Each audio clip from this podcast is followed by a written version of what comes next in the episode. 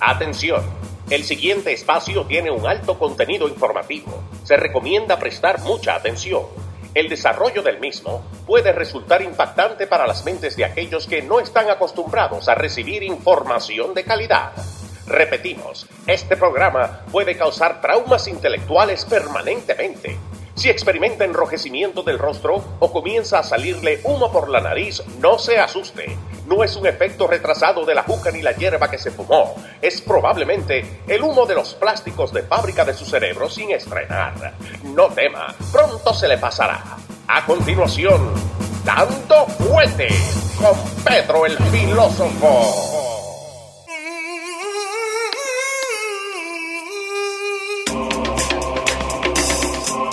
¿Cómo le va, señor? Caballero, buenas tardes, buenas tardes audiencia, buenas tardes amigos de Dando Fuerte. Ahí estamos, ¿cómo le va? Ahí tenemos los, audífonos puestos ahora, Sí, ahora Eh, sería una chulería eh, si salimos en el, en el monitor. Ay, la puta madre. Ahí está, todo listo, todo lindo. volando, está todo bonito, pero no salimos nosotros. Eh, bueno, A ver, ¿cuál es? eh, aquí estamos, aquí Este, estamos. Este uno y es el- este el otro. Ese es el otro. Entonces tengo que ir Eh, acá. Estamos Eh, volando ahí. ya. Eso, ¿Dónde está eso, Waycam? Ahí está. eso. Estaba viendo yo las conversaciones del chat Ajá. que ¿Qué, están... qué dice la gente del chat ahí? El chat están súper activos y mucha gente nueva que nos está dando seguimiento Ajá. en Dando Fuete, eh, por aquí por los radios.com. Estamos en la edición número 36 de nuestro show y estamos viendo cómo nuevos eh, oyentes y tele- televidentes, se le puede decir a la gente que nos sintoniza a través de YouTube, Sí, señor. eh, están agregándose a, nuestro, a nuestras transmisiones de todos los martes y todos los jueves por acá, por los radios.com, eh, en estas ediciones de Dando Fuerte Show. Aquí, donde se lleva la información de calidad analizada de una manera distinta, Sí, en señor. compañía del señor Leo Vilches y yo, su servidor, eh, Pedro el Filósofo. Hacemos esto con mucho eh, amor, mucho cariño para todos ustedes, eh, miembros de una audiencia hispana y muchos de ellos no hispanos que nos dan seguimiento también. Sí. Estamos en Twitter, en Pedro el Filósofo 1, arroba Twitter. Ahí estamos disponibles los siete días de la semana. Sí, y un par de saluditos a la gente que está conectada con nosotros de cuando arrancamos a las 5. ¿ok? Eh, señor Guado93, eh, Tito Valdés está mandando saluditos, El Dorado y ya. Guardo 93. Guardo, eh, leí mal, qué boludo, guardo. Eh, Eh, Elías Graveley, eh, mandando saludos, el amigo Ramsey Fuentes desde Los Ángeles.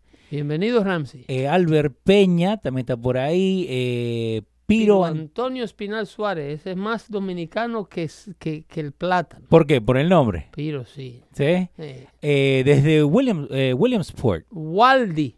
Waldi Waldi Paulino, Paulino muy, también. muy dominicano. Sí, señor. Kim's World también está por ahí. Desde Mobile, Alabama. Seguro, Emprende Gómez desde nosotros. Sí, sí, de ahí Sí. de, de Queens, activo como siempre. Sergio Ramírez, que nos está escuchando desde San José, California, Pedro, ¿eh? José Chávez. Sí, señor. Eh, desde Panama City Beach, Panama Florida. Eh, y tenemos acá también a, a Condorito 22. está buenísimo. Condorito, está bonito ese nombre. Sí, desde- Screen name. Desde Danbury, Connecticut, MAGA, todos los demócratas tienen los ojos vendados y se lo quitan cuando les conviene. God bless this show. Muchísimas Excelente, gracias. Condorito. Nereida Rodríguez, Nereido Rodríguez, gracias. perdón. Sí, y ahí le subimos el volumen ya. Manuel Almonte, Julián Reina, Billy Rodríguez, Marce Melex. Qué bueno que están todos Sí. en el chat y que están todos en YouTube eh, dándole seguimiento a este Dando Fuerte Show Sí, que señor. hacemos para todos ustedes. Eh, de, de rápido con la información de calidad. eh, les informamos Tenemos muchas, ¿eh? mucha información como siempre. Acaba de, el Senado acaba de votar Sí. para eh, en una votación de 59-41. Eh, yo lo digo como es y los titulares los doy como son, Mm, Sí, señor. ¿ok? No como lo tratan de dar ciertos medios y luego le voy a explicar por qué. El Senado acaba de votar para detener el estado de emergencia declarado por el presidente Trump eh, para obviamente construir la pared y darle eh, la prioridad a las situaciones de emergencia que según la administración Trump se están presentando en el border. Eh, el New York Times, si usted hace un search ahora mismo, Vamos a regresar aquí al search. Si ahora lo ponemos. Eh, si lo ponemos en pantalla, cuando usted hace un search de esa noticia de hoy, list Ponemos Google. of senators who vote New York. who voted to end the state of emergency. Ahí sale el primer titular de New York Times. A ver. Me dice que eh, me tengo que suscribir. Ok. Eh, no, no. Ahí no vamos, pero mira, si mira. tú haces ese, mira. Ese Breaking News. bre- No, no, no, ya porque eh, hace dos horas que salió la noticia. Oh, ok. Entonces, si, si pones el, el- el- un search en el search Sí. bar, lo que yo puse fue list of senators who voted to end the state of emergency. Este primero. How every senator mira cómo voted. sale ese titular. El New York Times hace cuatro Mira, horas puso eh, lista de todos los. Mira, pero mira el titular lo que dice. Ajá. La lista dice cómo todos los senadores votaron para señor. terminar el estado de emergencia de Trump. Sí. ¿Ok? Si usted lee ese titular para que ustedes vean cómo funcionan los medios de comunicación, tergiversando y manipulando la noticia para que ustedes crean lo que ustedes quieren creer. ¿Ok? Lo que ellos quieren que ustedes crean. Y te lo ponen dos veces. Porque El titular dice cómo cada senador, Yep. la palabra every, muy importante ahí, mírenlo ahí, cómo cada senador votó conjugado en pasado. Sí. ¿Ok? En otra palabra, este artículo te va a explicar, ese artículo va a explicar cómo cada senador votó para terminar con el estado de emergencia de Trump. Eso es una evidencia más, una típica evidencia de cómo el New York Times miente a diario a sus lectores. Cómo lo hace de una manera eh, eh, cubriéndose con el, con el detalle del artículo, porque tú tienes que leer ahora el artículo para ver eh, que no es cierto lo que ellos dicen en su titular. Sí, y si uno estuviera leyendo nomás ahí eh, online, lo único que vas a ver, como dijiste, how every senator voted against. Donald Trump. Cuando tú lees ese titular, tú dices, si tú no pasas del titular, que es algo que hacen el 75% de los lectores de noticias, Sí. Los lectores de noticias solamente se fijan en el, en el headline Sí. y luego no desarrollan la noticia. No, y tiene muchísimo que ver. Entonces la intención es esta.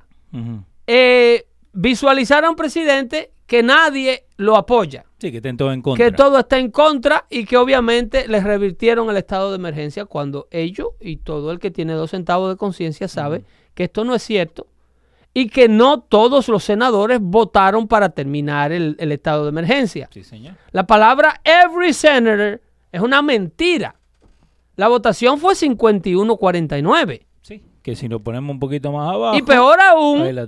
Y peor aún, ese titular, si hubiese sido semi honesto, Sí. dijera 59 votos a favor, 41 en contra, no son suficientes para terminar el estado de emergencia de Donald Trump. Ese si fuera un titular honesto. Si yo estuviera en la sala de redacción del New York Times, Sí. yo le dijera a mi jefe, no, no, no. Si queremos ser objetivos y honestos, Ajá. tenemos que entender que con 59 votos no se logra detener el estado de emergencia. Le estamos vendiendo una farsa a la gente. Lo que estamos es poniendo un titular de lo que nosotros queremos que sea. De lo que nos conviene. ¿Ok? Y más adelante luego le voy a dar ahora la lista de los senadores republicanos que votaron a favor de parar este estado de emergencia del presidente Trump. Más adelante le voy a decir quiénes son, porque algunos de ellos nos vamos a ver en las urnas. Sí. ¿Ok? el, el 2020 viene ahí y si ustedes van a tener que defender sus escaños senatoriales, señores, hay que remover muchos republicanos. Atención, republicanos. Hay que remover muchos republicanos del pantano que hay en Washington. Hay muchos que están viviendo de gratis por allá. Si ¿eh? no removemos a los buenos, a los, a los, a los, a los traidores del Partido Republicano, los buenos y verdaderos republicanos, como decía Duarte, Ajá. van a ser víctimas de sus maquinaciones. Porque ahí tenés 12 republicanos que también votaron Eso es lo que le digo. El Sí. libertador de la patria dominicana Ajá. decía, hasta tanto no se castigue a los traidores como se debe, los buenos y verdaderos dominicanos siempre caerán víctimas de sus maquinaciones. Hasta tanto no se castigue a los republicanos traidores como se debe en las urnas. Los buenos y verdaderos republicanos conservadores van a ser víctimas de, de este tipo de traición. Sí. Sí, porque traición, ¿no? Sí, supuestamente vos vas a seguir al Esto es una presidente. traición. Ahí se encuentra el senador de Texas, Mike Lee, un conservador que supuestamente es conservador, y por su amor a la constitución introduce y apoya a los demócratas en esta iniciativa de tratar de terminar el estado de emergencia. Eso es lo que él dijo. Esa es la posición de él. Un hombre de Texas, Ajá. un hombre que está en el corazón de la bestia, Sí. un hombre que está en el corazón del problema. Ah, y termina firmando y diciendo, ¿Eh? ahí lo tenés, mira, ahí te- tenemos mala lista de todo lo que A firmó. Osmani le gustó la frase de Duarte. Yo sé que por la razón equivocada. Le gustó la frase de Duarte. Eh, Beato Cordero dice que por qué 12 senadores votaron que sí. Porque son parte del Republican establishment. Ok. Y prefieren eh, estar completamente en el lado eh, político Ajá. de esta situación y no en el lado correcto de esta situación. Wow. El, el argumento que te da, por ejemplo, Mike Lee, un Sí. hombre que supuestamente tiene cierto nivel de integridad conservadora. Eh, Mike Lee de Utah. Ah, Utah, perdón. Utah. No es de Texas, perdón. no, p- por eso hacemos el show. Perdón, va- perdón, Vamos perdón. aprendiendo. Mira, ahí tenés la lista. Ahí tiene la lista. Tiene Sí, a. Mike Lee de Texas. Ahí está Mike Lee de mano Pero izquierda de antes que pasemos a la lista de los legisladores que Dale. votaron, quiero enfocarme en el titular de New York Times para que ustedes vean cómo los medios mienten. Ujú. ¿Ok? Sí, señor. Eh, Sí, no me manden a la gente a salir del país, señores. Tito Valdés. ¿Pero por qué? Eh, no me mande a la gente. Deja a Osmani. Osmani es un liberal con el que nos divertimos muchísimo. Sí. No, y va aprendiendo. Ve- Ok. He's turning the corner. Ok. Do not ask people who do not agree with you to leave the country. Liberals do that. Yeah. Ok. Liberals do that. Eh, conservative people don't do that.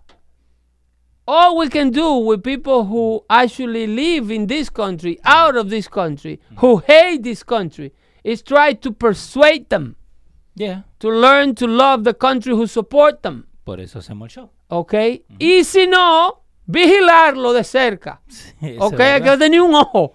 Hay que como a, a, a- a la, a la- a la representante Ilano Mar. Sí. A hay que tenerle un ojo puesto. Atención a Homeland Security. ¿Cuál es la cámara que va para? Esta, esta. Esta es la que está transmitiendo. Sí, sí, la otra también, pero eh, esta es la que va la gente. que ve. Ok, pero atención Homeland Security. Ilano Mar. Hay que tenerle un ojo puesto, ¿ok? Atención a esas llamadas telefónicas. Sí. Ella tendrá inmunidad diplomática y inmunidad congresional, pero es peligrosa, la muchacha es peligrosa. Sí, señor. ¿Ok? Eh, la ignorancia de algunos es humor para otros, dice Kelvin Castro. Ok. El titular de New York Times, how, eh, how every senator voter, señores, es mentira. ¿Por qué es mentira? ¿Y por qué es una mentira intencional? ¿Y por qué yo diría no hay suficiente voto para detener el estado de emergencia que el presidente Trump ha eh, eh, emitido en una declaración ejecutiva? Pero ¿cómo que no hay suficiente No, voto? no, 59 votos no son suficientes. Pero eh, lo que yo he leído, Ajá. ¿no? Eh, los demócratas están festejando esto como si fuera Oh, pero una serie mundial. Pero una chulería, que festejen, Ajá. que festejen. ¿En qué cabeza cabe? Lo que pasa es que esta gente se nutren y viven de la ignorancia política de los constituyentes que ellos representan. Ok. Esto no es ninguna victoria, porque tú simple y llanamente el ejecutivo va a ser así, mira. Vito, Ujú. te fuiste. Porque cómo yo voy a aprobar una legislación que va a detener al ejecutivo de ser ejecutivo. Sí. ¿Cómo va a firmar el presidente Trump una ley aprobada por el Congreso para que él deje de, de hacer lo que él hizo? No, obvio. ¿En qué cabeza cabe? Yeah. Eh, Entonces, para que ellos no votaran esa ley, para Sí. que el presidente no vete esa ley, Ajá. se, necesitaban 66 votos para hacer un Ah. veto proof majority. Y ellos, como son deshonestos, como son, Ajá. ¿ok? Ponen que cada senador votó. Sí. Cuando eh, tú lees el titular de New York Times, tú dices, los 100 senadores votaron. Óyeme, los 100 votaron para eliminar esta vaina de Donald Trump. ¡Qué absurdo! Cada senador votó para eliminar a Donald Trump. Cuando es mentira. Cuando ellos saben que con 59 no es. Sí. Y, y eso, mira, y Rick Lozano justo está haciendo la pregunta que, que le estás hablando vos. Eh, yo estaba leyendo about the Trump veto. ¿Qué significa?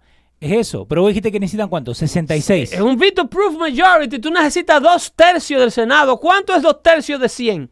Eh, dos tercios sería 66. 66, son No. 33.3, un tercio para aquellos que no saben de fracciones. Sí. Eh, Atención, New York Times. Tenemos que volver a la, a la matemática. Si ustedes no saben de fracciones, vuelvan a octavo curso para que se las den. So, usted necesita un veto proof majority que con esta votación no se ha conseguido. El Ejecutivo simple y llanamente va a agarrar esa ley y le va a hacer así, miren. Sí. Miren, Cortala. Chao. miren. Muchas gracias. Hasta mañana. Nos vemos. Legislen otra vez que yo soy el presidente de los Estados Unidos, elegido por el pueblo americano. Y, pero vos no crees que... Y ahora bien, Ajá. esos 12 senadores que votaron yes, Ahora vamos. ¿ok? Ojo Ajá. con ellos. Ojo con ellos. Que ahí yo vi el nombre, pero ahora cuando lleguemos a la lista. Pero entonces, se- de los 66 votos solamente tuvieron Tú 59. tienes a Lamar, a Lamar Alexander de Tennessee. Ajá. Eh, a- atención, Eri Santiago. Atención, eh, eh, Kelvin Castro. Atención, eh, eh, ¿cómo se llama? Giancarlo de aquí. Atención, eh, Leo Vilches, ni hablar porque ya está trabajando en eso. Sí, señor. Averígüenme si Lamar Alexander de Tennessee está para re-election en 2020. Creo que tiene que estar. Roy Blunt de Montana. Susan Collins. Esa no se va a volver ni siquiera a reelegir. Esa es de Maine. Le ponemos los nombres. Mike Lee. Pon, pónselo ahí. Ahí va la lista. Mike Lee de Utah. Creo que no está para reelecciones porque acaba de ganar un tercer término. Lamar Un Alexander. segundo término. Lo tenéis ahí arriba. Lamar Alexander, Roy Blunt. De, de- de Kansas. A, a Jerry Moran. Sí, Tiene a Lisa Murkowski de Alaska. justo ahí arriba tuyo. Que esa, esa definitivamente, desde que se tenga la oportunidad, hay que removerla de ese asiento senatorial. Porque esa votó en contra de Kavanaugh. Ella también. Esa, esa republicana votó en contra de, de la nominación a la Suprema Corte del juez que le querían inventar casos de violaciones con una acusadora, una acusadora sexual inventada, activista demócrata. Wow. Lisa McCoskey. Sí. Ron Paul, que le dio una golpeada al vecino el otro día. Ese Pero ese por lo menos es libertarian. Ese sabemos que eso es loco. Pero, pero ¿por qué él agarra y va en contra Es, de todo es esto? el querido Mitt Romney que odia a Donald Sí. Trump a muerte. Sí. Ok, de Utah también. Eh, eh, eh, Portman, Rand Sí, Portman Rob de Portman Ohio. De Ohio también. eh, Rand Paul de Kentucky, ya lo dije. Marco Rubio de la Florida, Marco Rubio. Ese. ¿Por qué ese vota en contra de esto? Bueno, porque Marcos Rubio es el senador de la amnistía. Marcos Rubio malogró sus posibilidades como candidato a la presidencia Ajá. porque estaba confabulado con John McCain y con un grupo de republicanos del establishment. Mira, Michael Rubio, de los republicanos, es uno de los más ingratos que se pueden ver. El Marco Rubio, el chiquitito. Marcos Rubio, el cubano Ajá. de la Florida. Qué bola. Eh, sí, porque fíjate, Marcos Rubio, a diferencia de Ted Cruz, Ajá. un hombre de principios que no negocia. Ted Cruz no negocia con su principio. Esa es la diferencia entre un hombre cristiano Ajá. que practica la fe cristiana a un republicano secular que lo único que vele por sus intereses políticos, sus intereses especiales. Marcos Rubio, que yo apoyé muchísimo su carrera, Es el tipo de Osmani ahí. ¿eh? Marcos Rubio, que yo apoyé muchísimo su carrera, fue un producto del Tea Party. Marcos Rubio fue un producto del grassroots, el grassroots movement del Partido Republicano que llevó a la Casa Blanca a Donald Trump. Si hay alguien que tiene que agradecerle a los conservadores del Partido Demócrata y a los evangélicos del Partido Demócrata, es Marco Rubio de la Florida. Que surgió como una estrella Sí. dentro del Partido Republicano y se tuvo muchas posibilidades de él para, para un candidato a la presidencia. Joven, conservador e hispano. Pero se metió a sinvergüenza. Sí, que también- Políticamente hablando, se metió a sinvergüenza. Y, y Y se dejó dar una muela de Chuck Schumer. Esa. Se dejó dar una muela de John McCain, que era un político que, que, eh, que- que era vitalicio en la silla, en un estado, vuelvo y te digo, de, de, de rhinos. Eh, en un estado donde lo que hay es republicanos vendidos. ¿Tú crees que si en Nueva York llegara a salir electo un senador republicano, va a ser de corte conservador y cristiano? No. Ese va a ser un republicano eh, eh, casi demócrata. Sí. ¿Tú me estás entendiendo? Mínimo. Es un republicano que va a estar de cierta manera a favor del aborto de término, len- de término alto. Un republicano que va a estar a favor de la legalización de la marihuana. Un republicano que va a ser republicano de nombre, como Sí. Mitt Romney. Sí. Mitt Romney. eh, eh, eh, salud socializada, salud universal para todo el mundo. Y ahora corre para candidato en su estado de Utah. como frustración de que no, no pudo salir electo el presidente Sí. y cogió para Utah ahora hacerle la vida imposible a Donald Trump desde el Senado. Esos son Pero- senadores demócratas con sellos republicanos y lo están demostrando. Pero del mismo partido. Me sorprendió mucho el voto de, de- del senador eh, Mike Lee. Mike Lee. ¿eh? Muchísimo me sorprendió. Mark Lavin tiene que estar revolteado hoy. Pero Sí. Mark Lee se hizo fuera del cajón. Y Patrick Toomey, el de Pensilvania. Eh, ese es un moderado también. Sí. Ese es un moderado también. Porque Pero, pero el Marcos Rubio no, no pertenecen ahí. Eh, eh, Lisa McCaskey no pertenece ahí porque Alaska es un estado 100% republicano. Un estado minero. Un estado que vive de los recursos naturales que tiene. Y si, se- y si el Partido Demócrata se sale con la suya y este famoso Grey New Deal, Grey Green, eh, Sí, el, Green, New Deal que le quiere meter a toda el la Green New gente. Deal sale, se sale con la suya, con esta loca Sí. que vamos a hablar de él más adelante. Del disparate que es este.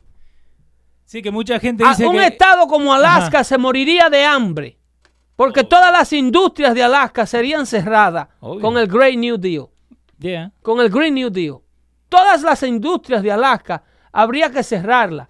Así es que eh, eh, Marsha Blackburn también, otra Sí. vendida. Sí, ¿no?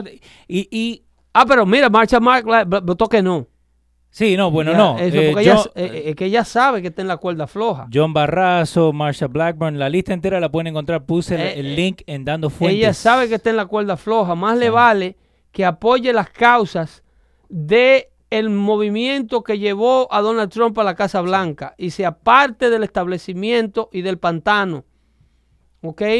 Pero ¿vos, vos crees que el... Para mantener, pantano- para Ah, mantener al estado, el estado de emergencia del presidente Trump, votaron para mantenerlo, o sea que no a esta, legislación. Eh, eh, John Barroso de Wyoming, Marsha Blackburn de Tennessee, que lo acabo de mencionar, Mike Brown de Indiana, Richard Byrne de North Carolina, eh, Shelley Moore Capital de West Virginia, Bill Cassidy de, de ¿cómo se llama este estado? Eh, De city, dijiste. Luisiana. Ajá. Eh, John ah, Cornyn de Texas. John Cornyn es el otro senador de Texas. No me había dado- no sabía. Estaba, estaba confundido ahí. Y, y tener toda esta gente que, votó- Cotton Sí. de Arkansas. eh, Kevin Kramer de North Dakota. Michael D. Crapple. Idaho Ted Cruz, obviamente de Texas. Steve Danny. Ajá. Montana y todos los otros demás republicanos 49 Siguieron la línea. siguieron la línea, eh, eh, incluyendo al otro senador de Alaska, Dan Sullivan, Sí. que es el compañero en el Senado de Lisa McCaskey, Pero si... que es la traidora que siempre está llevándole la contraria al partido que la tiene en el, en el poder. Pero ¿por qué le está yendo en contra? Si el partido es de... la- ella es parte de ese partido, ¿por qué le va en contra? Por el, eso es por el, el- los constituyentes, co- como está cambiando, como está Ah. cambiando el constituency Sí. del área de donde ellos son senadores. Por ejemplo, en el caso de Marcos Rubio, Sí. la Florida, demográficamente ha cambiado. ¿En qué- ¿De qué manera? Bueno, porque a la Florida le ha llegado una, una, un influx, como se Ajá. dice en inglés, un, un- una injerción de inmigrantes puertorriqueños que vinieron de, la de Puerto Rico eh, corriéndole a los desastres del huracán. Con el huracán, ok. ¿Ok? Ese es un votante que no es de ultraconservador. Obvio. Es un votante que hay que darle una postura liberal. Ok. Entonces tú tienes un inmigrante cubano del corte de Osmani, Sí. el que tenemos aquí en el chat todos los días, Saludo. que también es un liberal. Que ese, ese último inmigrante cubano que está llegando está rediseñando el mapa electoral de la Florida. Tú tienes venezolanos, tú tienes colombianos. Entonces, en otra palabra, la Florida se está liberalizando. Ok. Con la- el destino de la Florida Que está siendo y se está convirtiendo en el estado preferido para vivir de, de todos los refugiados latinoamericanos. Sí. Y se está convirtiendo en el destino favorito para vivir de todos los que salen corriendo del estilo de vida eh, de altos impuestos y el estilo de vida de alto costo de los estados del este de los Estados Unidos, Sí. como Nueva York, New Jersey, Connecticut, Pensilvania, están yendo a vivir a la Florida. Eh, dice Darien Barrios, dice, voy a correr para senador republicano porque por Kentucky para el próximo término. Las cosas van a cambiar con otro cubano, Republicano. con Washington. otro cubano republicano en Washington. Eh, buena suerte, Darien. El, el asunto es este, eh, la Florida está cambiando demográficamente. Sí. Y entonces por eso tuve postura de senadores como Marcos Rubio tratando to be appealing to that new community to secure that vote. But guess what, Mr. Rubio? You are not gonna be of their taste. You are not gonna be of their like. No matter what you do. No. You are a Republican, and Republicans are hated amongst the majority of Latinos. Yeah. Tú puedes empezar a dar papeletas de a 100 billetes en estos estados. Y estos latinos indoctrinados que llegan con una mentalidad socialista allá a la Florida, detrás de una detrás de comida, No, olvídate. no- no es detrás de nada. comida que van. No hay nada que tú puedas hacer para complacerlo. Los principios no son negociables. Te van a odiar aún más. Sí. ¿O- ¿Ok? Eh, del 2017 al 2018, eh, el estado de la Florida creció 1.6 millones de personas. Sin contar lo que hemos, lo viste, lo último que han llegado, ¿no? Pero fiscal year de abril a abril, eh, un millón, 1.6. de Que han llegado a la Florida. a la Florida. Eso es un, un- un- un- Para los que no creen, ahí está, mira. eso es un, es un, un número importante. Ahora está en 21.640, 22. ahí La lo- población. Sí, señor. Eso es un número importantísimo cuando se trata de números electorales. Lo tienen ahí en, en Dando Fuentes. Dale. ¿Ok? Eh, eh, entonces, eh, tú tienes esa situación que se da con, con estos vendidos del estado de la Florida. La otra cosa que quería hablarle, eh, Leo, tú tienes, quiero ponerle a la audiencia para que en este mismo orden de los ah, de cómo piensan los liberales que controlan y para que entiendan esa pregunta que tú me hacías, cómo votaron estos 12 republicanos, Sí. Eh, Sí, porque para mí eh, son traidores. eh, para que tú entiendas, el, el liberal, el liberal es liberal y Sí. las decisiones liberales son liberales, ya sea tu político demócrata o ya sea tu político republicano. Si tú eres un liberal, te vas a comportar como tal y lo vas a hacer. Y eso lo explicaba Marco Mex en el audio que te mandé. Sí. Escúchenlo de la palabra de un afroamericano que fue asesinado por su- prácticamente por su propia gente, Ahí tenemos el, el por las video. verdades que decía. Eh, lo ponemos. Toca ese audio, ese audio creo que fue en una universidad de Nueva York, no sé cuál de ellas habrá sido. Ajá. Lo encontré en YouTube y decidí compartirlo con ustedes. Malcolm X, White Liberals and Conservatives. Eh, después el, el link, como le dije, lo, podemos- lo pueden encontrar en Dando Fuentes. Ok, Ahí va. dale ahí. In this crooked game of power politics here in America, the Negro, namely the race problem, integration, civil rights issue, are all nothing but tools used by the whites who call themselves liberals against another group of whites who call themselves conservatives, either to get into power or to retain power. Among whites here in America, the political teams are no longer divided into Democrats and Republicans. The whites who are now struggling for control of the American political throne are divided into liberal and conservative camps. The white liberals from both parties cross party lines to Páusalo work ahí. together Páusalo ahí. Esto es lo que acaba de pasar. Sí. Esto es lo que acaba de pasar. Devuelve esos últimos 30 segundos. ¿Y cuándo fue que grabó Los esto, blancos liberales? Ajá. de ambos partidos, Sí. ¿ok? Ahí está. Los blancos liberales de ambos partidos es lo que acaba de pasar. Cruzan líneas de partido. Ajá. Votan republicano, demócrata, como sea necesario para mantener sus coronas políticas. Ahí va, Malcolm. Otra vez. Óyelo ahí. The whites who are now struggling for control of the American political throne are divided into liberal and conservative camps. The white liberals from both parties cross party lines to work together toward the same goal. Páusalo ahí. And what Ese era un, un conocedor de la política americana. Wow. Ese era un conocedor, por eso lo mataron ese señor. Ajá. Los blancos liberales de ambos partidos trabajan para causas comunes, para retener una causa común, que es el poder político que ostentan. Entonces lo, lo que hizo Marco Rubio, lo que hizo Cruzar eh, el Lisa party line para asegurarse que ellos van a ganar en su, en su estado. Esta gente no votan por principio. Esta gente votan para retener el poder que ya tienen.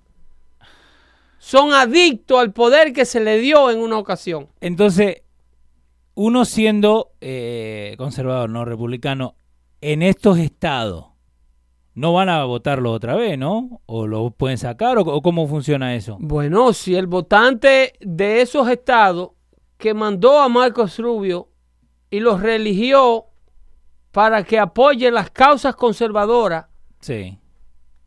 tiene que salir de nuevo a las urnas a cobrarle la traición a esos políticos, porque esa es la diferencia entre un votante educado Ajá. y un votante que no le importa, que no es educado, que lo que está es en el partido a- detrás de lo que le den, detrás del cheque que se está comiendo. ¿Pero vos crees que, que un votante se va a acordar de esto? Si es, de, si es verdaderamente conservador, es por lo único que vota un votante. Lo único que motiva a un votante conservador, lo único que motiva a esta gente que está en el chat escuchando y viendo, dando fuerte, Sí. Es el principio tras el cual ellos votan. La gente que no vota tras un principio no sigue la política ni sabe ni siquiera quién es su senador. Vota Tú haces una votar. encuesta en Manhattan ahora mismo, en el distrito de Alexandra Ocasio Cortés, y le pregunta que quién es la representante de ellos. Y te da un 80% de personas que no saben quién es ella. No. Y joven, viejo, no Ahí, en Brook, en Queens y en Sí. el Bronx, de todas las edades y todas las etnias. A ellos no les interesa eso porque no votan por principio.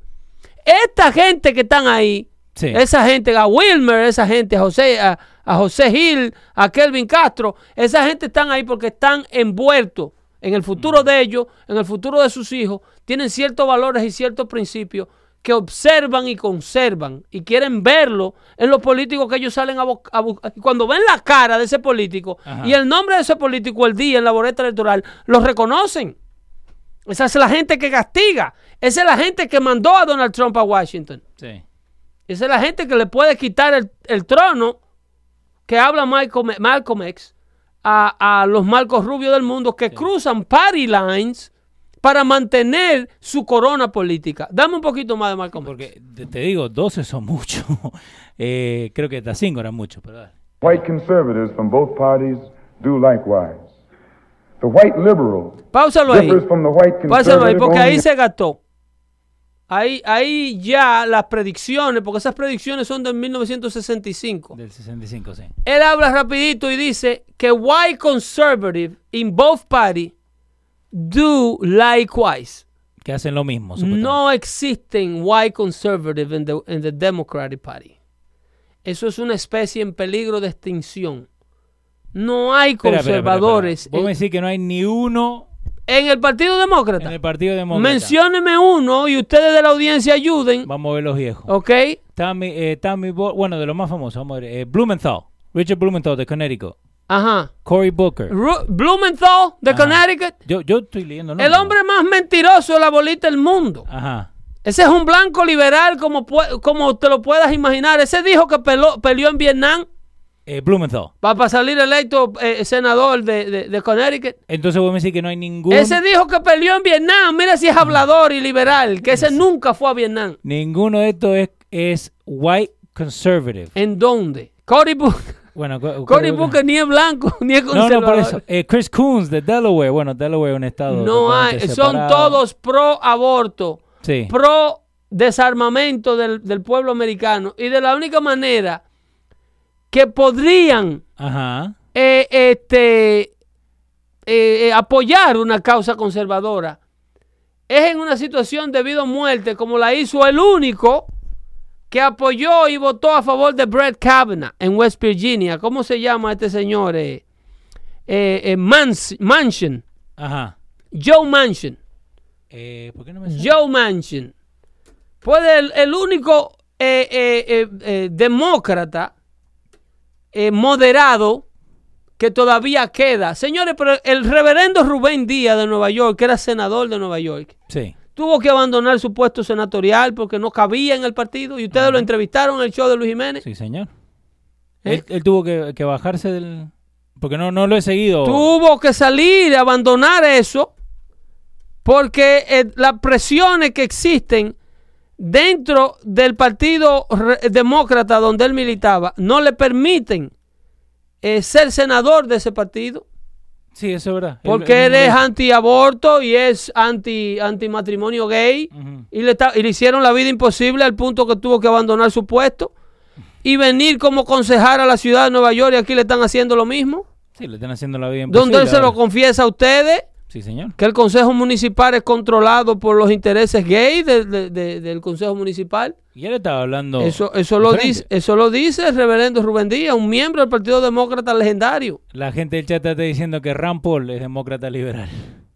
Rand Paul es un republicano liberal, Sí. de lo que aplica, mira, Joe Manchin, Sí. de West Virginia, que fue que votó el único republicano, el único demócrata que votó para nominar a Brett Kavanaugh a la. Corte Suprema. El único. El único demócrata que no se creyó el cuento. Joe Manchin III. Ese mismo. Ese mismo. Fue la única persona. Sigue con el audio de Malcolm X. Eh, ahí vamos. And white conservatives from both parties do Mismo. likewise. Ujú. The white liberal differs from the white conservative only in one way. The liberal is more deceitful, more hypocritical than the conservative. Both want power, but the white liberal is the one who has perfected the art of posing as the Negro's friend and benefactor. ¿Viste? And by winning the friendship Wow. Páusalo ahí y devuelve eso. Wow. Los políticos, los conservadores y los liberales, todos buscan poder. Ajá. Eso, y, lo- y, lo- y los negros también. Sí. Todo el mundo busca poder. Ahora, el blanco liberal, los Chuck Schumers del mundo, Sí. los Christine Gillibrand del mundo, los, eh, ¿cómo se llama Pocahontas? Elizabeth Warren del Warren, mundo, Sí. ¿eh? los Bernie Sanders del mundo, son los blancos liberales a los que se refiere Malcolm X en ese audio. Son los más deceitfuls, Mm. los traicioneros, Las serpientes venenosas que por adelante te enseñan la cola y por atrás los colmillos. Ahí tenés la lista nomás. Lo que, lo que en la lista es estén en verde en la mano izquierda son lo, lo que te fueron en contra, básicamente. Oye lo que dice ese hombre. eh, eh, devuelve esos últimos 30 segundos para que tú veas. Ahí está. more hypocritical than the conservative. Both want power, but the white liberal is the one who has perfected the art of posing as the Negro's friend and benefactor. And by winning the Hillary. friendship and support of the Páusalo. Negro, Páusalo.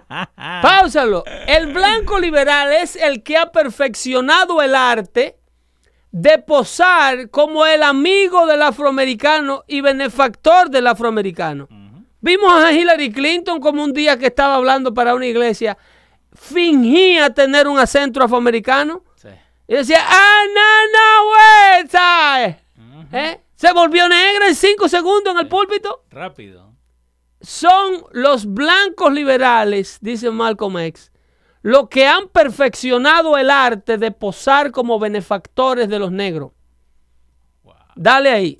Son palabras de un profeta. Sí. Ahí está. Dale. liberal is able to use the Negro as a pawn or a weapon in this political football game that is constantly raging between the white liberals and the white conservatives. The American Negro is nothing but a political football, and the white liberals control this ball through tricks or tokenism, false promises of integration and civil rights.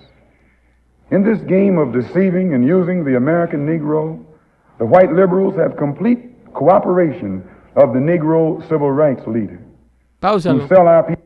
Por eso lo mataron. Por eso lo mataron. Por esa misma frase. ¿eh? ¿Tú sabes cuánto es el voto eh, afroamericano demócrata? ¿Cuánto? El afroamericano vota 95% de demócrata. Y el que le juegue a los white liberals con esa cantidad de votos, que es lo que está haciendo Donald Trump, que ha logrado traer un 19% de los votos afroamericanos, está atentando contra la comida del white liberal. ¡Ey! Y la mafia está de moda. Ajá. La mafia está de moda y acaban de asesinar en Staten Island a un miembro de la mafia. Sí, señor. Bill de Blasio está corriendo la ciudad de Nueva York. Estas cosas. eh, eh, se- volveremos a los tiempos de David Inking, donde para tú tener una licencia de, de vender hot dog en una esquina de Nueva York tenía que pagarle un, un dus al departamento de salud y un dus al mafioso que era dueño del punto. Sí, el, el que te cuida- el que te cuidaba, entre comillas. ¿eh? Estamos regresando a esos tiempos. Así es que dame más, eh, eh, la culminación de ese audio de Malcolm X. Sí. civil rights leader who sell our people out for a few crumbs of token recognition, token gains, token progress. In the New York Tribune, in an editorial dated February the 5th, 1960, they pointed out that out of 11 million qualified Negro voters, only 2,700,000 actually take time to vote. Eso es así todavía. This means that, roughly speaking, only 3 million out of the 11 million Negroes who are qualified to vote take an active part. And the remaining 8 million remain voluntarily inactive. And yet it is this small minority, the 3 million Negro voters, who help determine who will be the next president. If who will be the next president can be influenced by 3 million Negro voters, it is easy to see why the presidential candidates of both political parties put on such a false show with the Civil Rights Bill and promises of integration. Ahora, yo te hago una pregunta, que está buenísimo el audio. Eh, si quieren escucharlo todo, pueden ir, como les dije recién, a Dando Fuentes. Pero, ¿vos crees que esto, lo que él está diciendo ahora, no pega más con lo que está pasando ahora con los latinos hoy en día? Es lo mismo. Los latinos son los nuevos negros. Ay, no, porque eso, yo estoy Los escuchando. latinos, ese borde abierto, es la nueva plantación. Esos son los nuevos esclavos. Esos son el nuevo grupo que necesita el white liberal Ajá. Para convertirse en los benefactores de los latinos. Para mantenerlo ahí como armas políticas, como lo explica él. Sí. ¿eh? como armas políticas Eh, Alexander Cruz está preguntando dónde pueden encontrarlo. Yo ahora le estoy poniendo el link a todos para que lo puedan tener, pueden escuchar todo después que terminemos con el show, obvio. Pero, y eso, y eso es lo que tiene muchísimo que ver, ¿no? Yo lo estoy escuchando esto y yo siempre, siempre he tenido esa, esa inquietud de Sí, decir, perdón, antes que... Sí, Dale. Juan Carlos pregunta ese. que si los jueces de la Suprema Corte pueden quitar el bloqueo de un juez de un circuito eh, que haya emitido. Claro que sí. La más alta corte del país, es lo, son, eh, la más alta decisión jurídica del país es la de los jueces de la Suprema Corte. Y una decisión tomada en un circuito eh, federal Ajá. Está por debajo de una decisión de la Suprema Corte.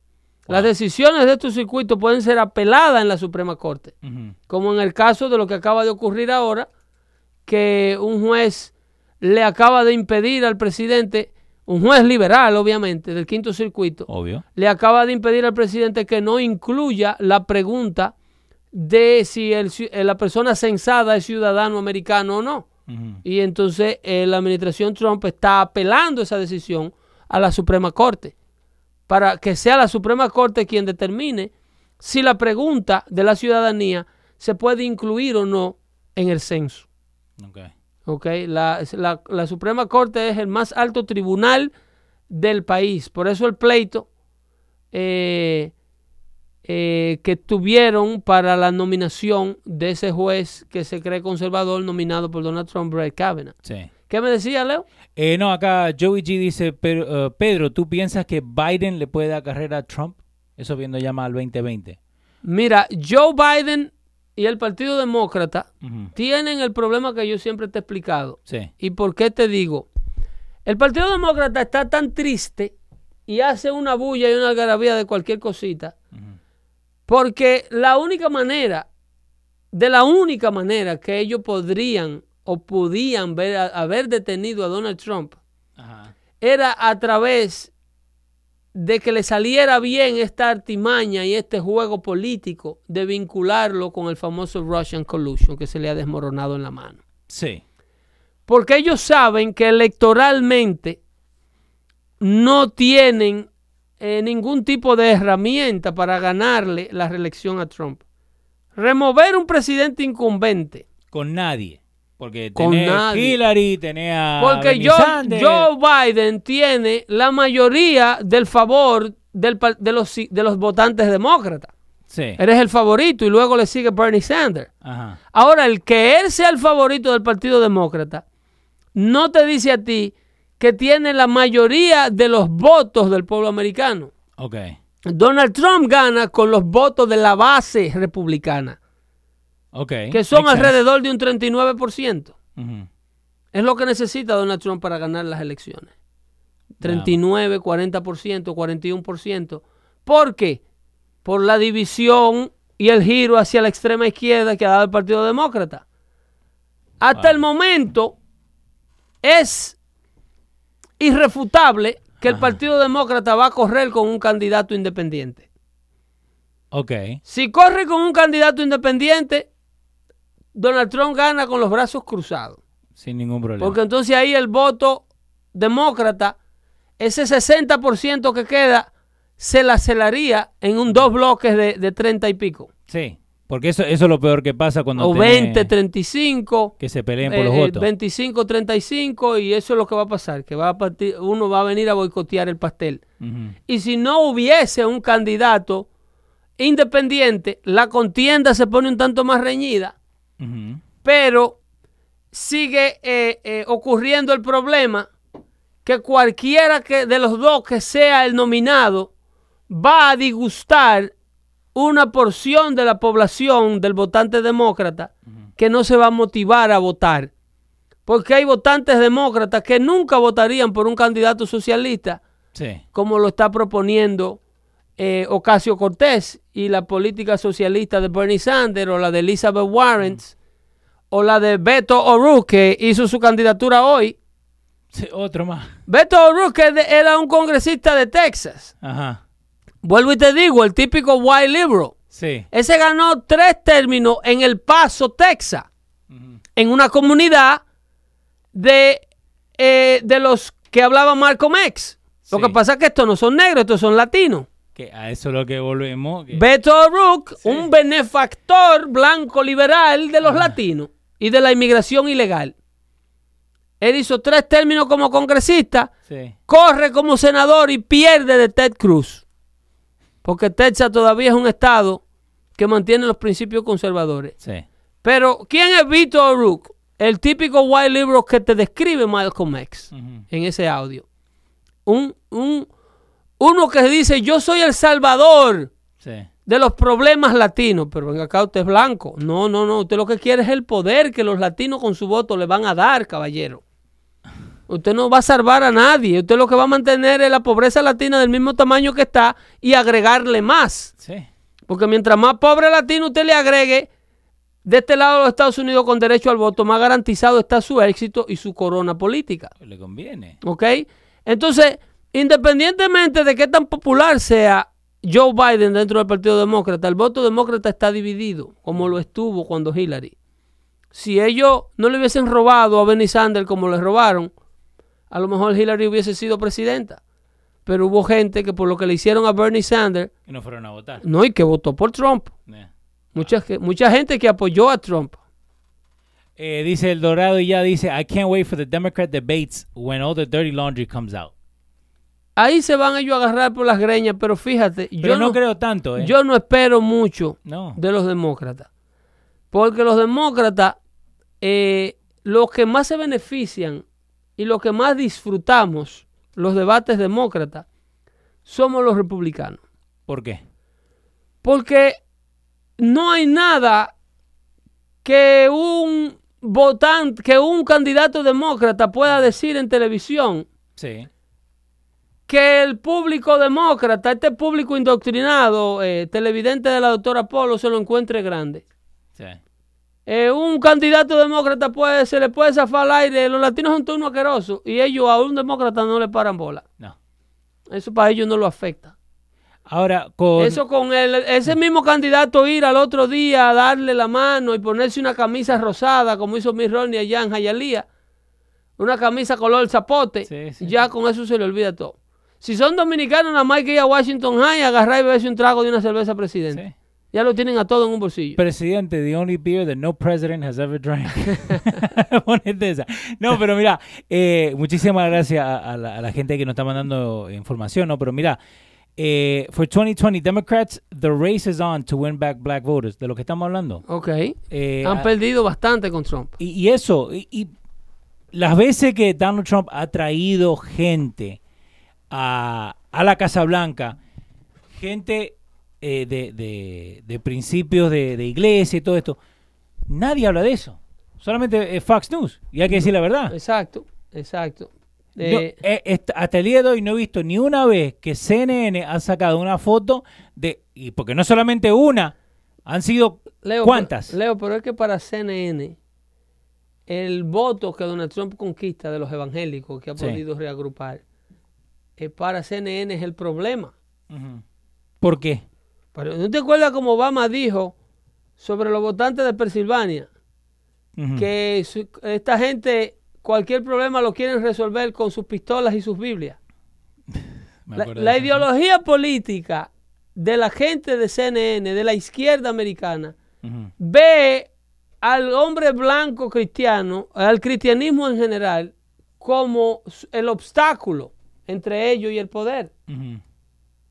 ¿Tú crees que un tipo como Anderson Cooper va a estar tratando de cubrir noticias de interés cristiano? No, Un tipo como Dan Lemon.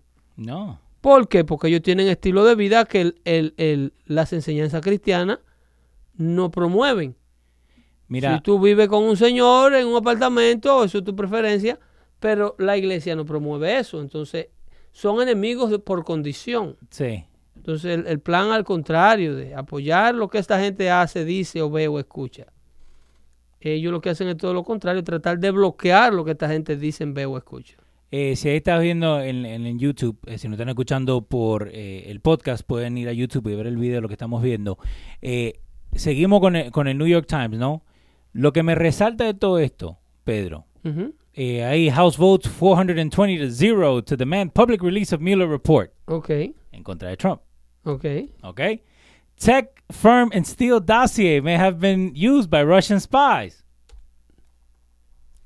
En contra de Trump.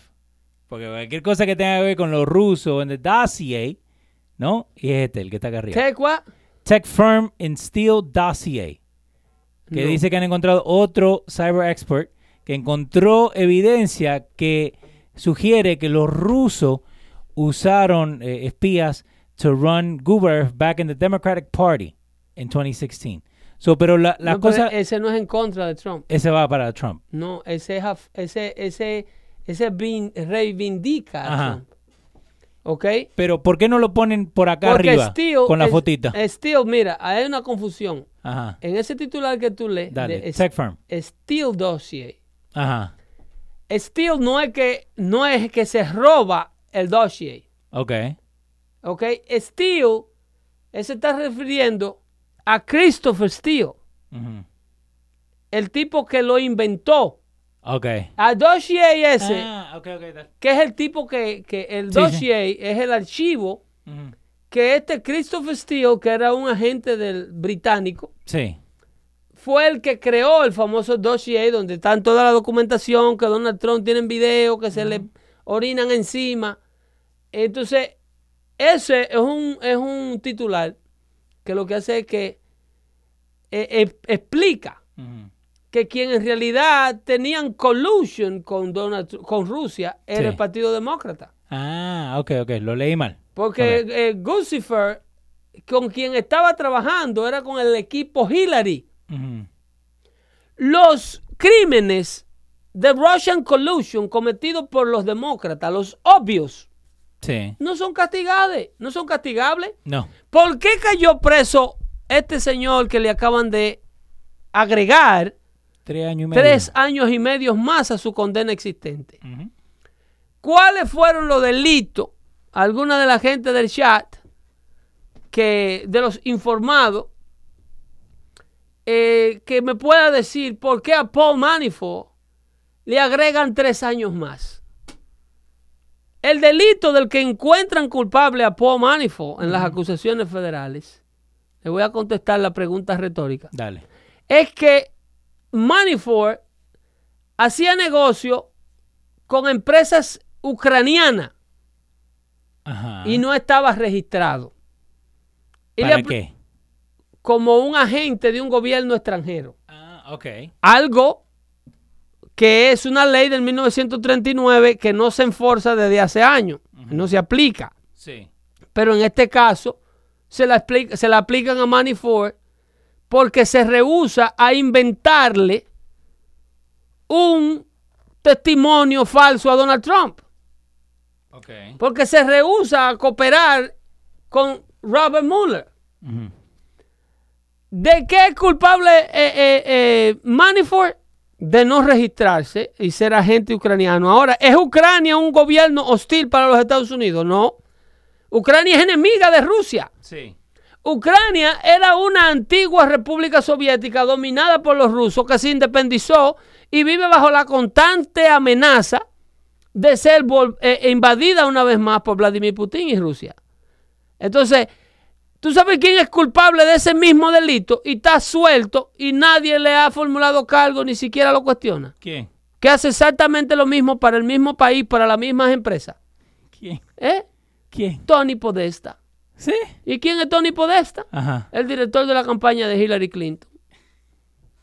Exactamente lo mismo por lo que Manafort le cantaron tres años y medio más. Ajá. O sea, para este ciudadano, este delito tiene una pena. Para este ciudadano, este delito no tiene una pena. Elegimos a quién lo vamos Este ciudadano. ¿quién es? El manager de la campaña de Donald Trump. ¿Y este ciudadano quién es? El manager de la campaña de Hillary Clinton. Ah, no, déjame a este ciudadano tranquilo y condéname a este ciudadano. Entonces, hay dos tipos de leyes. Están las leyes de este país siendo manejadas e implementadas por un sinnúmero de asquerosos que la están politizando y están tomando prisioneros políticos nada más para avanzar y perpetuarse en el poder, como decía Malcolm X Ajá. sí lo están haciendo.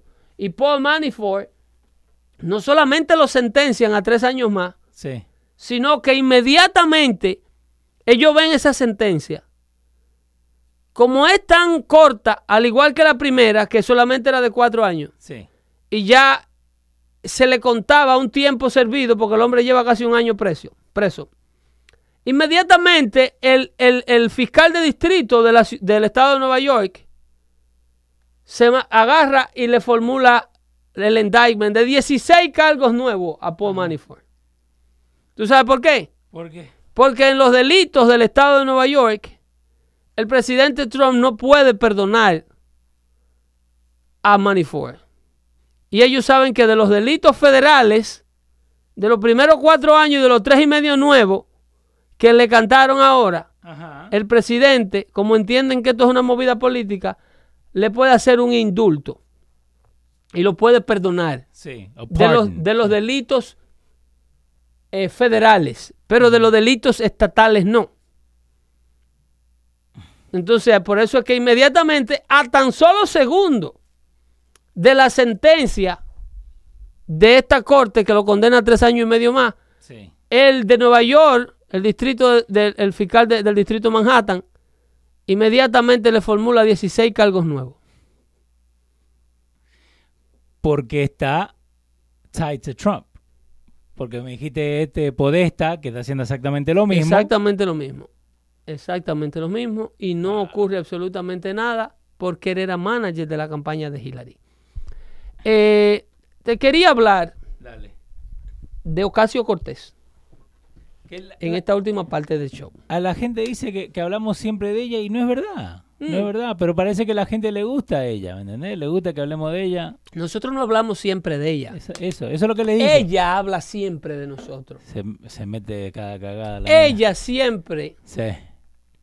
para eh, satisfacer sus ansias de poder y sus ánimos de convertirse eh, en alguien, ella eh, amenaza Ajá. nuestras libertades, Sí. nuestra capacidad de seguir creciendo, nuestra capacidad de no hipotecar el futuro de nuestros hijos. Entonces hay que denunciarla Sí.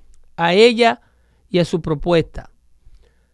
Te hablaba el martes pasado, en el episodio 35 del show Dando Fuerte, de cómo Ocasio Cortés está enfrascada en una guerra en Twitter con el fundador de la empresa, ¿cómo se llama este señor? Eh, eh, Moore, ¿Cuál? No, el- de Greenpeace. Ok. La empresa, la, la organización sin fines de lucro para protección del medio ambiente, una de las instituciones más grandes que jamás se ha fundado. La denuncia de este señor, la que le hace a Ocasio Cortés, Sí. Y la amenaza que representa para el mundo libre y para el planeta, el famoso Green New Deal que ella propone. El Green New Deal de Ocasio Cortés se propone que eso no es de ella, by the way. No, pero ella es la que está hablando Eso no es de ella. todo. Ella es el papagayo que un sinnúmero de intereses especiales tienen enfrente. Sí. Eh, Patrick Moore se llama. Patrick Morse. Eh, one of the original founders of Greenpeace. Ok, Patrick Morse. Mira, Ocasio Cortés propone la erradicación de todo tipo de tecnología que queme fossil fuel para los próximos 10 años. Ok. De forma inminente, imperante, tiene que ocurrir esto para que podamos salvar el planeta de una catástrofe segura. ¿Qué significa esto? Esto significa, eh, simple y llanamente, una de las catástrofes mundiales Ajá. que con proporciones que la humanidad jamás ha visto. Eh, esto es una amenaza. El Green New Deal, el Green New Deal es una amenaza superior a la amenaza nuclear. ¿Por qué? Hablar de desarmar a Kim Jong-un en comparación a lo que está tratando de hacer el grupo de Ocasio Cortés Ajá. es una percata minuta. Porque estamos hablando de un solo país que podría ser bloqueado por el resto de las naciones que quieran sobrevivir. Sí. sobrevivir. Eh, Ocasio Cortés propone una catástrofe universal con el Great New Deal. Ajá. Cuando tú implementas la remoción de todo lo que quema fossil fuel, en otra palabra, remover lo que hace la vida civilizada posible. En 10 años, sacar de circulación todos los medios de transporte existentes, aviones, Todos. eh, tractor trailers, todo lo que quema Los trenes también. combustible que una vez estuvo debajo de la tierra o derivado de gasolina. ¿Está el mundo preparado para esto? No. El mundo no está preparado para la caída de dos de 10 mil aviones que se le cayeron a la Boeing con la bajada o la puesta en pausa de operación de todos estos aviones de la Boeing a nivel mundial. Hay una alza eh, en pasajes aéreos. Sí. Ya por ese lado tú tienes una inflación. Y yo te estoy hablando de dos avioncitos que se cayeron. Sí, dos de 10 mil. Cuando Ocasio Cortés habla, eh, el mundo no está listo para los disparates que esta señora jamás soñó. Porque tú tienes una ciudad como Manhattan que devora 20 toneladas de alimentos eh, eh, anuales Sí. O mensuales, qué sé yo cuál es el No creo que mensuales. Pero Una- igual, son 20 toneladas. 20 toneladas de alimentos nada más. A eso tú le tienes que agregar otras 20 toneladas de, de wear, de- de- de- de ropas, zapatos Sí. eh, y un sinnúmero de artículos de consumo humano que a diario tienen que ser movidas y transportadas para estas metrópolis. El ser humano moderno que piensa como Ocasio Cortés, en lugar de estar buscándole una solución lógica Sí. a todo este tipo de problemas, lo que está es buscándole una, una- una solución radical, eh, sancionar las normas de transporte o el, el tipo de transporte que conocemos actualmente, lo que crea es niveles de inflación extra o exorbitante. Porque mira lo que ocurre. Cada día, en lugar de pasarse leyes que protejan las áreas que están en las inmediaciones de las ciudades, que producían alimento, Sí. yo lo que veo eh, es algo que la señora Ocasio Cortés, como obviamente nunca ha vivido o ha practicado nada de lo que dice, ella no puede ver esto. No, nunca. Pero yo estaba en estos días en un development de 675 townhouses que están construyendo unas corporaciones ahí en el área de, ¿cómo se llama este condado? De Sussex, Ok. en el condado de New Jersey, Estado Jardín. Sí. Estas eh, unidades de apartamentos o de townhouses se están construyendo en lo que antes era una finca que se dedicaba a la producción de tomates. Ok. ¿Ok? 665 dijiste casa, ¿no? 665 townhouses. Sí. Eso era un, Son un, muchas. un tomato farm. Ajá. ¿Ok? Creo que era más de un tomato farm. Ok. pero porque se dividían en parcelas y parece que eran de la misma familia, se compró todo, hicieron ese development. Ese es uno de los casos Sí. que ocurren a diario en las áreas metropolitanas.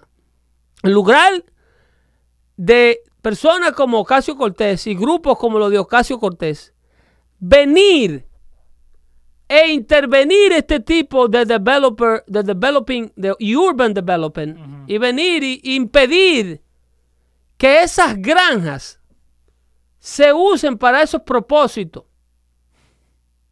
lo que hacen es que contribuyen y, y- y demonizan las áreas dedicadas al cultivo de, crops y, de, y, de, y de productos y de alimentos, Sí.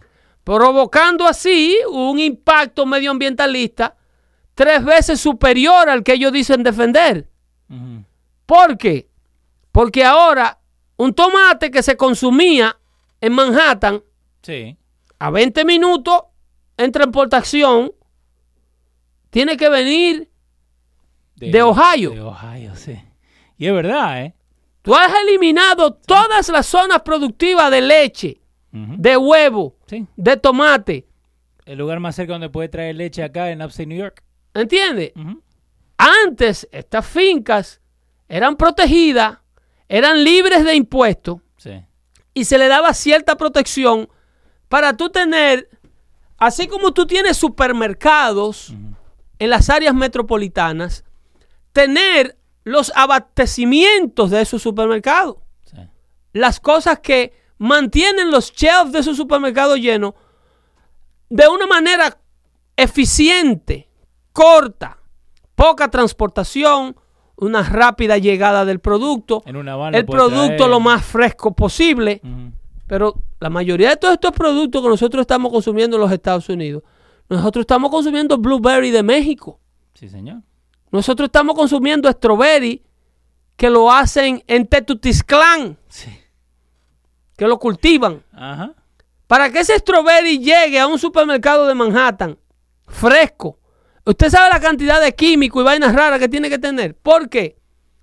Porque las fincas de las áreas metropolitanas que te producían el producto al lado de la casa, que tú desde la ventana de tu casa veías la belleza de un espacio verde siendo cultivado, empezaron a decir que los pesticidas, que el diablo, que el hermano, le pusieron unos impuestos Que ahí es. al que hereda una finca, le ponen aquí en New Jersey lo que le llaman el tax, el impuesto de la muerte. Yeah. Que es por eso que las fincas y las farms tienen que ser vendidas. Porque la familia que la hereda no puede pagar el bill de impuesto que inmediatamente become due, inmediatamente se vence cuando se muere el dueño original. O sea, si tu padre era dueño de una finca de tomate de 30 hectáreas o de 20 hectáreas, inmediatamente tu padre fallece, tú tienes que pagarle al gobierno federal un bill de impuestos de más de 28% al, al gobierno para poder mantener la finca. Y el gobierno quiere su plata de una vez. Sí. No puede hacer un payment plan. No. No. Porque tú no lo ves como una herencia. El gobierno no lo ve como que tú lo heredaste. Tú- el gobierno lo ve como una riqueza nueva que tú adquiriste. Como que tú fuiste al dealer y compraste un carro. Yeah. It's an asset. Es un asset. Tú tienes dinero para comprar ese carro, págame el impuesto que vale ese carro. Asimismo, cuando se muere tu padre en una finca que a lo mejor tú como hijo trabajaste tanto como tu padre, Que hasta te la pueden dejar, pero el impuesto este te jode. tú te quedas con ella, con la herencia de tu padre, pero tú solamente te quedas con el, 60 el 72% de la propiedad. El otro 28% del gobierno y el gobierno quiere su plata ya. Wow. Entonces los hijos se ven ob- obligadas a, a- a trabajar con estas ofertas de los developers que todos los días lo que buscan, eso le encanta a la Cámara del Comercio, le encanta la frontera abierta, porque todos los días es- ese tipo de personas lo que buscan es traer más gente a las áreas metropolitanas, a vivir más gente agrupado Sí. en los mismos sitios, en lugar de diversificar el planeta Sí. más del 75, el 90% del planeta, el 75% del planeta aún sigue siendo inhabitable. Nosotros lo que habitamos es el 25% de la superficie de la Tierra. Sí, señor. Entonces, eh, eh, entonces estos asustadores profesionales, Sí, porque eso es lo que son. sembradores del pánico, sí, porque cuando a ti te asustan, tú vas a las armas y tú se la entregas a quien te dé la seguridad y te quite ese miedo. Sí. Y cuando viene un político a decirte, yo soy esa persona, yo soy el que te va a quitar esos miedos, entonces tú inmediatamente, ¿dónde que hay que firmar? ¿Por quién que hay que votar? Y Ok, entregas. Pero eh, entonces, al, al fin del día, ¿no? Esto que iban a traer, y yo sé que no tiene nada que ver con la finca, pero esto que iban a traer para Queens, ¿no? Eso es ingreso, eso es eh, thriving para la sociedad. Calidad de vida. Exactamente, pero ¿por qué lo dieron vuelta, dieron vuelta a la tortilla diciendo, no, que esto es mal, que le estamos regalando dinero, y la gente pelotuda le hizo caso? Es malo, es malo para la clase política. Porque cuando tú agarras a una persona Ajá. que está dependiendo de una asistencia pública, Sí. que Eh, vota por el político Esa- que mantiene esa asistencia pública viva, Esa área es así. tú no quieres que esa persona que gana 11 mil dólares al año te comience a ganar 75 mil. Ujú. Porque lo primero que va a pasar es que se te va a ir de la asistencia pública Sí. y se va a convertir en un votante independiente. Ya no va a obedecer a lo que tú le digas. Ujú. Porque ahora él lo que escucha es los intereses del dinero que ganaba. Por eso es que tú escuchas a un Alessandro Casio Cortés hablando de la ideología del dinero. Que nosotros idiola- idealizamos, idolatramos el dinero. ¿Y a quién diablo vamos a idolatrar? ¿A la pobreza, eh, Cortés? Sí, para eso no A los cupones vamos a idolatrar. A la sesión 8. A rogarle a un trabajador social para que te apruebe el Medicaid de tu hijo para que lo atiendan porque la, la gripe se lo está llevando el diablo. ¿A quién vamos a idolatrar? Tenemos que idolatrar la capacidad de comprar un seguro privado, de ser autosuficiente y de llevar a nuestros hijos a las clínicas de nuestra preferencia porque tenemos una tarjeta de seguro por un seguro que pagamos nosotros con el sudor de nuestra frente. ¿A quién diablo tú quieres que yo adolatre? ¿A la oficina de welfare? ¿A la oficina del desempleo? ¿A la oficina del tipo de sesión 8? Que si yo le caigo mal o la familia le cae mal, le niega el caso o le cierra el caso. O le dan un deposé, como dicen en Manhattan. Y lo hacen de frente. ¿eh? ¿Eh? Lo que pasa es que el poder adquisitivo en manos del que no lo tiene libera. Darte a ti la capacidad de ser autosuficiente y de ganarte el sustento tuyo y de tu familia, te libera de las prisiones de los demás. Es como pagar el mortgage de la casa. Sí. Cuando tú pagas el mortgage de la casa, que tú tienes una casa paga. Yo conozco gente que tiene casa que no tiene mortgage y el buzón para sí. Sí.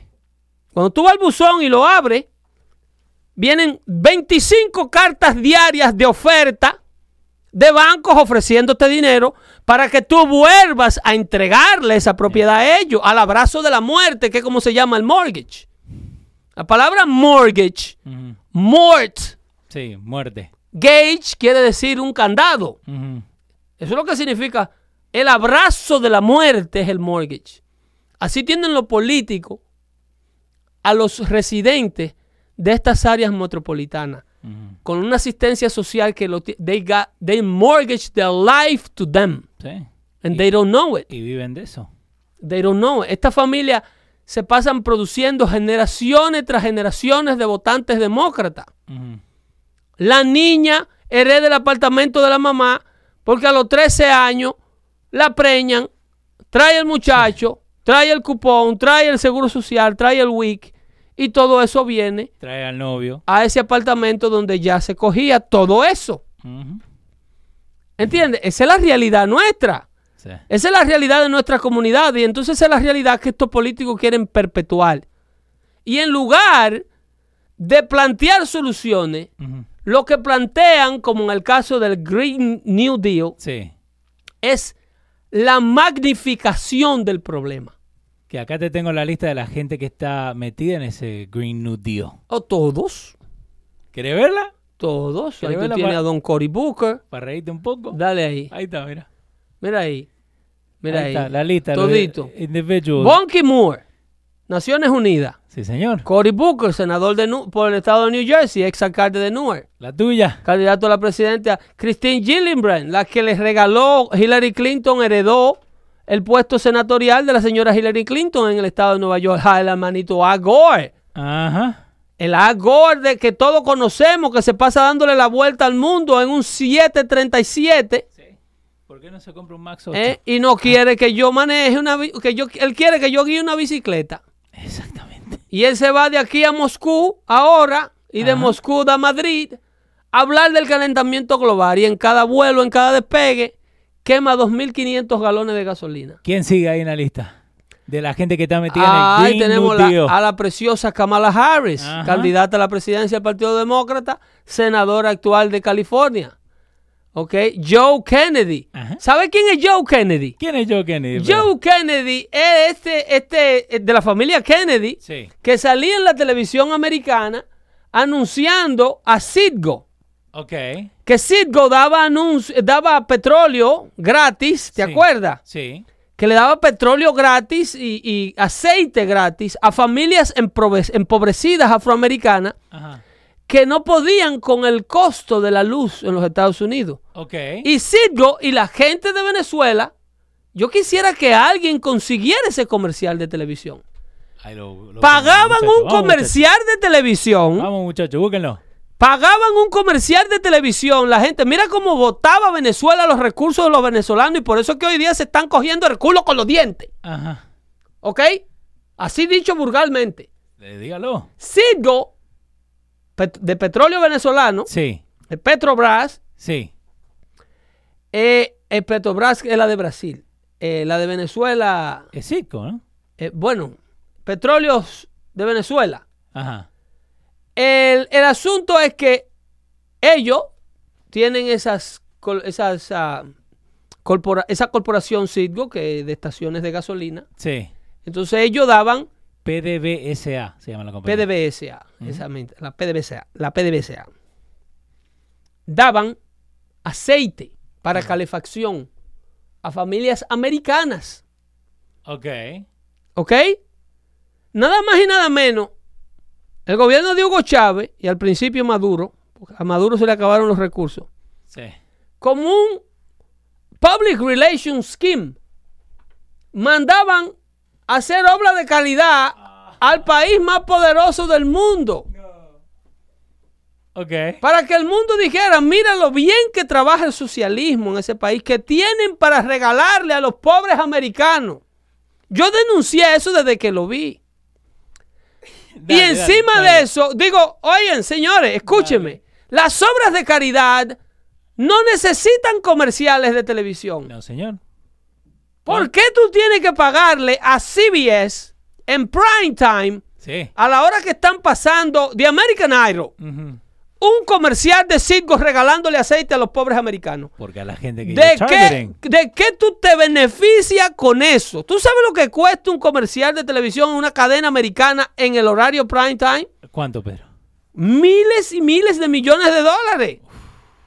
Para tú pagarle o para tú decirle al mundo lo bueno que es el pueblo de Venezuela porque le da aceite gratis a la gente de Luisiana y van a las casas y presentaban al Moreno dándole la gracia al camión de Citgo Sí, sí, sí. que le estaba llenando el tanque. Digo, eso es un truco de publicidad, eso es propaganda como la de Hitler. Démonos, démonos cuenta, gente, vamos. Eh, Eh, seguí acá con la lista porque te tengo. el que hacía el anuncio Joe Kennedy. era Joe Kennedy. Sí. Que es un medioambientalista de la Florida y se dedica, es un marine biologist. él. Ajá. Eh, Eh, dale, La lista eh, eh, eh, tiene a Naomi Klein, dale porque te tengo. tiene dos a, Bron a Bill Mayer, comediante, Sí, Belmar. Jeff ese. McKinley Ajá. y la amiga Alessandro Casio Cortés Chávez. Gracias al amigo Elías. Ya tenemos el comercial. Ah, Seguí con pero la lista. qué maldito equipo de Seguí producción. con la lista. Scroll down. Scroll down, I cannot see it no Se- more. Seguimos con la lista ahí. Eh, ahí tiene. Me pasé, me pasé. Después Eh, tiene a Mayer, a Bill Mayer, Ajá. el comediante que hace el show de HBO. Sí, Jeff Merkley, el senador de Oregón. Ayanna Presley, que creo que es familia del artista. Eh, ahí, El, el famoso Bernie Sanders. a tu amiga. Eh, déjame ver quién es Ayanna Presley. Eh, Ayanna Presley, eh, le dimos. oh, Ah, no. Morena, eh, an American politician who's the member of the House of Representatives en Massachusetts. Oh, es congresista esta señora. Ajá. Esta es la congresista de Massachusetts. Pero eh, ahí te das cuenta de, de la, de también de la gente que está metida en todo esto, Eh, ¿no? Todos from the left. Sí, están todos metidos. Menciónenme un conservador cristiano que hay ahí. No, ni uno. Ustedes, pueblo hispano, que sigue esta gente. Ni uno. Busquen un pastor de una iglesia de ustedes ahí metido. No. Busquen a, a- a Joel Einstein, los que escuchan a Joel Einstein. Eso Busquen un- a alguien al que ustedes No. sigan o escuchan o que está de acuerdo a sus principios o con los principios que nacieron ustedes. Ujú. ¿eh? Eh, chequeen a ver si esta gente está trabajando en eso. ¿Tienes el comercial? Ahí está. Estamos bien. Gra- muchas gracias, Elías, que me lo mandó al toque. Ahí está, vamos. Chequete ahí. Ve ahí. 3.30 pm. 42 grados. Qué Sí. bueno es este equipo de producción, ¿eh? Vamos, muchas gracias a los muchachos. 30 segundos, rapidito. Ahí está. Necesitamos No hay- aceite. My I'm Joe God. Kennedy. If Mira Joe Kennedy ahí. call me at Citizens Energy at 1 877 Joe for oil. We'll get you some heating oil at 40% off from the good people of Venezuela and Citgo. No one should be left out in the cold. Y ahora Venezuela. Y ahora Venezuela, ¿a quién le lleva la manguera? Llévale la manguera. De todo el aceite que les robaste a los venezolanos que están allí comiendo de la basura. Ajá. Llévale la manguera al hombro, esa manguera. Ponlo otra vez, sea asqueroso. Eh, espera, que lo, justo lo apagué. Eh. Estaba buscando otra cosa, que antes que no vayamos. Eh, pero, eh, y el- se lo vamos a poner el link ahí para la gente que lo pueda ver Pónselo en Dando Fuente En Dando para que Fuente. ustedes vean. Esos anuncios son de los 90. Sí. Sí, una producción de la puta madre. Esa gente desde los 90 está vendiendo esa propaganda. Desde que Chávez se gavió en el poder. Sí. The good people of Venezuela. The Venezuelan people didn't know that you were No. throwing their money up on the air to leave them in the dark the way you are leaving them now. Se la estaban regalando.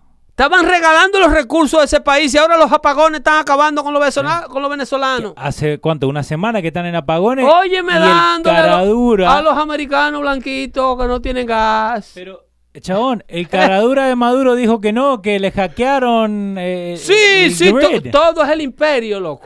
Es el imperio. Me, me gustó el comercial, lo ponemos otra vez. Ponle ahí, ponle ahí. Está. Mommy, I'm cold. Pero mira la familia. Dale para atrás, dale para atrás. I'm cold. mira la chamaquita. Ahí está. ahí está. Mira, mira. Sí. Tú eres loco. Vamos a poner, mira, a ver, a ver. Mommy, Mira. Otra vez, otra vez. Está ahí, tiene frío, Pero, está pero el pelo a esa nena, mira. Recién peinada. Con campera, viste, con jaque puesto. Con dos muñecas en la Sí. mano. Sí. Loco, Que eso es lo que tenemos que despertarnos, Pedro. loco. La Eso ha estado ahí siempre. Elige y te lo pone, te lo pone de frente y uno nosotros lo comemos. Eso Oh, ha estado ahí sí. siempre. Ustedes vieron 50 mil veces ese comercial. Sí, no, ahora me acuerdo. Ahora me acuerdo. Eh, Ahora me acuerdo. Pero no te significaba hasta que Venezuela no, No. está comiendo los camiones de basura. No. Tú no te estabas dando cuenta para qué era que lo hacían. Pero, y, fíjate de cómo, how petty they are, right? Eh, el fútbol Bueno, se sigue ustedes jugando en Venezuela. pueden ver el drama de, o sea, chequen el drama del comercial. La musiquita, escucha la musiquita. Porque si es una empresa que está vendiendo petróleo a la franca a 40%, Sí. ¿eh? ¿Por qué hay que poner a esta familia pasando este trabajo? Vamos a ver, pobrecita. Ahí está. Dos veces, tres veces. Mommy, I'm Ay, cold. coño. Ay, coño. Ay, Dios mío. I'm Joe Kennedy. Joe if Kennedy. you need help staying warm, call me at Citizens Energy. Él mismo es que echa el aceite, 1-877 Joe Pero él se levanta para echar aceite. Y lleva la manguera y todo, Sí. un traje, un, Bueno. cha- un chaleco azul nuevecito. Sí, porque este, este no se ha ensuciado nunca en su vida, vamos a decir la verdad. por amor a Dios, por amor a Dios. Usan gente de cuchara de oro, cuchara de plata. Y si llamamos ese número, tiene que estar conectado, ¿no? ¿Y servirá ese número? Márcale. ¿Cuál era el número, Leo? 1877 Joe, Ajá. Número 4, O I L. A ver, ¿Le marcaste? ahí está. Ese número quebró. Este número quebró. Este número lo necesitamos para Miraflores. Ahí está, ahí está, ahí está. We are not currently accepting applications for the heating oil program this winter. ¡Oh! ¡Oh! ¡Se acabó! ¡Se acabó! ¡A este sí está rico! Márcale otra vez! ¡Que necesitamos aceite! ¡Que la bola está seca! ¡Oh! ¡Se acabó el petróleo! Pues yo pensaba que lo que se regalaba no se acababa. Ok, seguimos en eso. no, ¿Viste lo que pasó en Noruega? no, ya se acabó. el- ¿Viste lo que pasó en Noruega? ¿Qué pasó en Noruega? Se tuvieron que ir todos. a- Eh, ¿Renunció al gobierno completo? Renunció el gobierno completo. Completito, completito. Bernie Sanders se llena la boca hablando Ese es el socialismo que queremos. Ese es el que queremos. Ese que queremos. Ese es, no, acá se Cortez lo, lo listó, los países que ella quiere ser igual. Bueno, que, que no seamos Noruega. Eh, se acabó el petróleo. o sea, no, ¡Ey! Que no llamen por esa vaina. Dando fuerte show. Nos vemos el próximo martes. Tengo que trabajar en el fin de semana. A propósito del petróleo caro. Tengo que pagar unos biles. Sí, Estaré pagar. trabajando, pero el próximo martes estaremos aquí con más información de calidad. Gracias, Leo Bruchis. Acá. Gracias, pueblo Siempre. que produce Joel Rodríguez, César Augusto. Sí, a toda la Eh, gente. bendiciones para todos ustedes Ah, y siempre también. se le agradece su sintonía. Compartan el video, rieguen la voz, quedando fuerte. Está aquí para quedarse. Y un saludito a Alexi que mandó un mensaje medio críptico esta mañana. Estamos tratando de to- todavía hablar con él. Que nos llame si ¿Qué le escucha pasa a esto. Alexis? No, mandó un mensaje ahí que algo le había pasado al papá, pero no le podemos hablar con Tenemos él. mucho que no sabemos de Alexis. ¿eh? Esta mañana no podemos hablar con él. Hemos tratado de llamarlo un par de veces, pero esperemos que esté todo bien. Se te cuida, Pero saludito, Esperemos que papá. todo salga bien con, con- por parte de tu familia. Sí. Eh, tú sabes que tú eres de los nuestros. Bye, sí, bye. señor. Déjenle Bueno. compartir. Nos vemos. Buenas tardes, bye.